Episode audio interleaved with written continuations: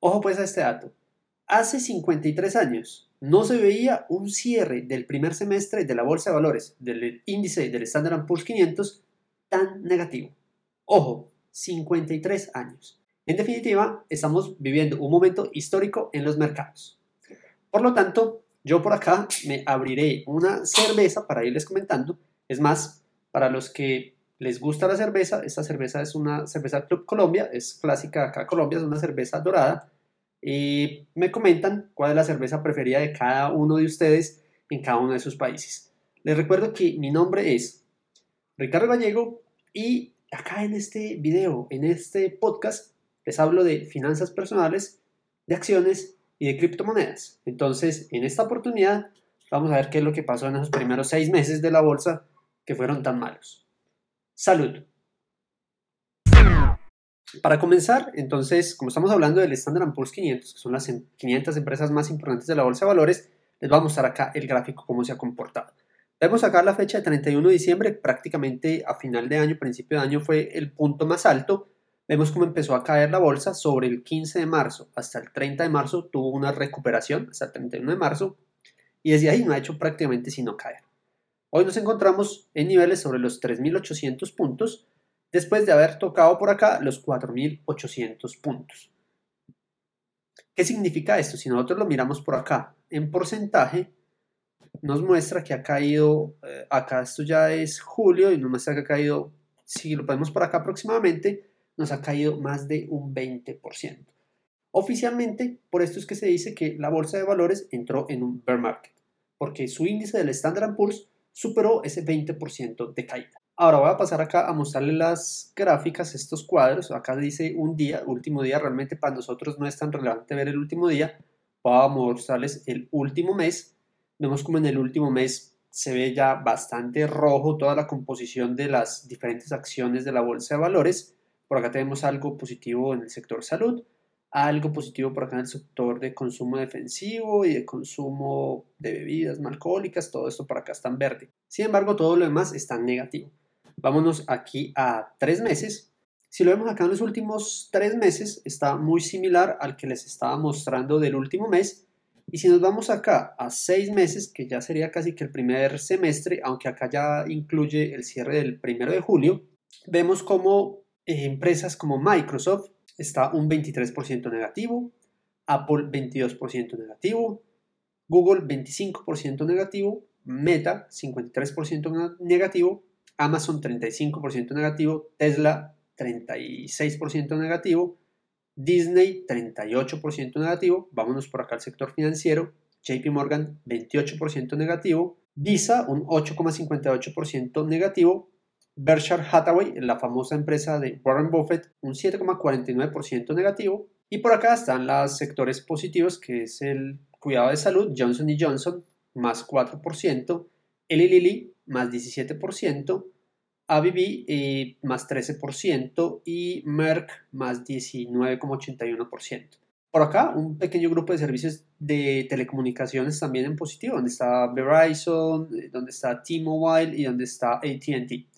Sin embargo, definitivamente el mayor ganador en este primer semestre ha sido el sector energético, con ExxonMobil con un 44% positivo, un Chevron un 24,76% positivo, y por acá un ConocoPhillips con un 27% negativo. Por acá tenemos otras empresas de aceite y de gas en positivo. Sin embargo, estas no son tan grandes. De aquí quiero pasar a mostrarles realmente los grupos cómo se han comportado, más que viéndolo por acciones puntuales, sino el grupo completo, cuánto ha subido, cuánto ha caído. Nuevamente, en un día no va a ser relativo a la comparación que vamos haciendo, en una semana tampoco, vamos a empezar a mirar resultados acá de un mes. Si nosotros vemos acá en un mes, todos han sido negativos. El menos negativo, el sector salud, para los que me están escuchando por el podcast, con un solo punto 19% negativo versus el energético, que es el más negativo de todos, de un 15,86%. Ahí, en eso, entre ese rango, todos están negativos, sigue eh, menos negativo, el más negativo sería eh, consumo defensivo 1.74, real estate 2.33, utilities 3.42, eh, servicios de comunicaciones 5.57, consumo cíclico 6.19, industriales 6.23, financiero 8.55, tecnológico 9.34, materiales básicos 15.19 y energético, que ya les había comentado, 15.86%. Esto para un mes. En los últimos tres meses, veamos que yo les había comentado en la otra gráfica que se veía muy similar, pero vemos como acá todos realmente están muy negativos, empezando por el sector de utilities en un 4,47 y el energético que estaba de último en, en un mes pasa a estar el tercero que menos pierde. En la mitad está consumo defensivo, está el energético que pierde un 6.91, eh, salud 7.4, real estate 10.73, industriales 14.87, financieros 16.26, servicios de comunicaciones 19.96, materiales básicos 20.99, consumo cíclico 22 y tecnológico 22.81. Este para un rango de tiempo de tres meses. Los sectores de la bolsa de valores y nos vamos finalmente al rango de tiempo de 6 meses o la primera mitad del año 2022. Acá vemos cómo cambia el panorama, el energético recupera, o mejor dicho, el energético como veíamos es el único positivo, es el único que está en verde. Y es el único por mucho con respecto al segundo, que es el sector de utilities, que está ahí como, como que sí, como que no, realmente se puede decir que casi que está flat, que no presenta ni una pérdida ni una mejora. Sin embargo, entonces el energético está mejor en estos primeros seis meses en un 21%, mientras que utilities está ahí flat, consumo defensivo está en un 7.23% negativo y aquí para abajo todos siguen negativos que son sector salud 13% negativo, materiales básicos 14.93, financiero 17.27 negativo, industriales 18.12, real estate 19.57 negativo, servicios de comunicaciones 28.78 Consumo cíclico 31% y tecnológico 31,67%. Imagínense ese dato. El grupo tecnológico está por debajo en un 31,67% en los primeros seis meses del año. Un dato definitivamente que golpea a muchas empresas. Quiere decir que para que sea el 31%, hay unas que han perdido el 5, el 10 y otras que han perdido el 50, el 60, el 70% de ciertas empresas de todo este grupo tecnológico. Ahora, para analizar estos sectores, quiero mencionarles cuáles son las principales empresas de cada uno de esos sectores relevantes. Entonces vamos a mirar el energético, el tecnológico y vamos a ir a ver otros sectores acá que les voy a ir mostrando mientras tanto. Entonces, vamos el energético, que es el principal, que ha sido el único que ha tenido positivo, aunque acá muestra que utilities también está positivo. Realmente utilities está ahí entre medio positivo, medio negativo, realmente está flat. Eso depende de donde se miren los datos. Eh, sin embargo, la composición nivel de diferencias es muy poquitico. Entonces, mirando el sector energético, vemos acá cómo al ordenarlo por las empresas de mayor a menor tamaño, ExxonMobil eh, corresponde al 23% de todo este sector, Chevron al 21% y vemos como ConocoPhillips ya baja al 4,50%. Quiere decir que lo que es Exxon y Chevron componen el 44% de todo este sector energético, casi la mitad de un sector bastante relevante y que ha estado muy positivo. Básicamente, ¿esto qué significa? Que tal como se muevan Exxon y Chevron, van a empujar este índice o este sector para que esté positivo o negativo. Estas empresas, definitivamente, con todo lo que ha sucedido en este año, son las más beneficiadas en todo el sector de la bolsa de valores y el sector del mundo. Miremos por acá, por ejemplo, el sector tecnológico, que es un sector tan relevante en la bolsa de valores, tan importante, su empresa número uno y su empresa número dos son Apple y Microsoft respectivamente, cada una con el 23% de participación. Vemos como Nvidia pasa al tercer lugar con un 4,33% de participación. Es decir, que Apple y Microsoft tienen una capitalización de mercado bastante considerable y al igual que en el sector energético, estas dos compañías hacen que se mueva bastante este grupo del sector tecnológico. Tal cual como se comportan ellas dos, van a hacer que el sector tecnológico tenga un movimiento o positivo o negativo. Continúo con el sector financiero. En el sector financiero, por eh, capitalización de mercado, la número uno es Berkshire Hathaway, bastante relevante, que es la compañía de Warren Buffett, con un 14% de participación. La número 2, JP Morgan con un 9,55% de participación. Y la número 3, Bank of America con un 6,38% de participación.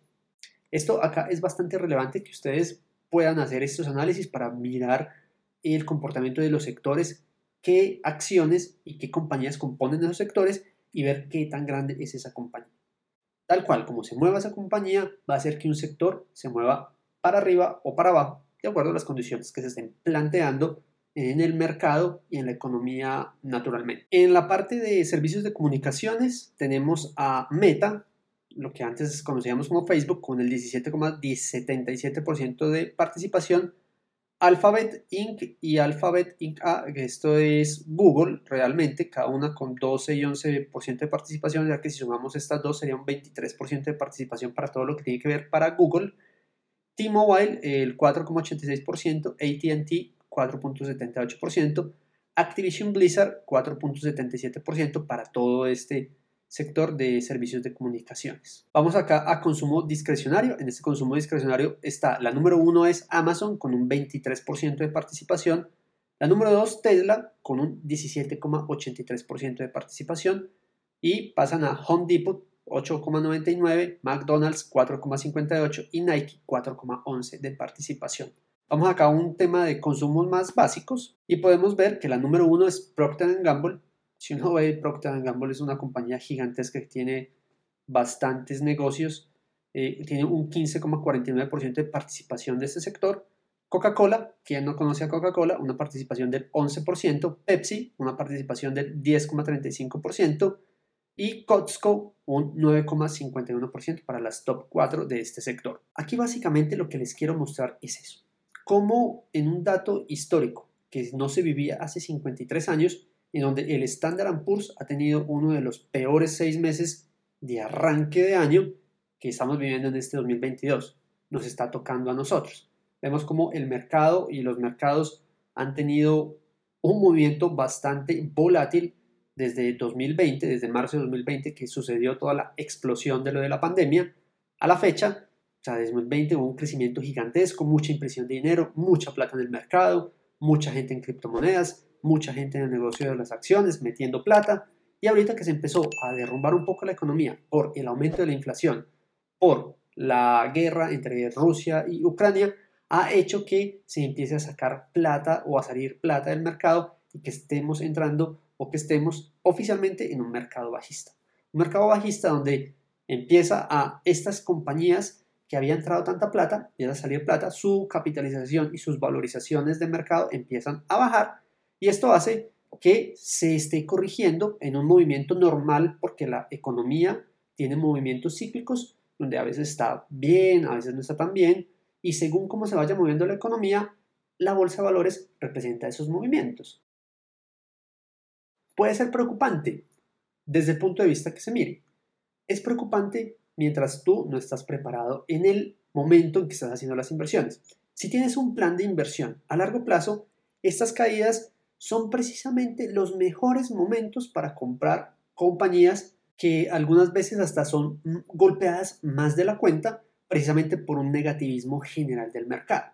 Entonces, mi recomendación es que busques esas compañías que tienen unos fundamentales súper sólidos, que tienen un buen comportamiento de flujo de caja, que no tengan mucha deuda y que sea algo que la gente consuma o que se le vea un gran futuro a largo plazo. Eso sí, comparando también con otras, con los sectores, con otras compañías, para que identifiques cuál sería esa compañía idónea para que hagas inversiones y adicionar de pronto a tu portafolio de inversión. Que la bolsa ya se recuperó, que la bolsa ya ha caído mucho y puede que no caiga más. No, hay que tener mucho cuidado, la bolsa todavía puede seguir cayendo, el mercado puede seguir cayendo, hay mucha incertidumbre con el aumento de las tasas de interés, con las guerras que hay y no vemos todavía un panorama totalmente definido. Por eso también se hace muy relevante que tus finanzas estén controladas, que estén sanas y recuerda que en mi canal les tengo una serie de videos de un curso gratis de finanzas personales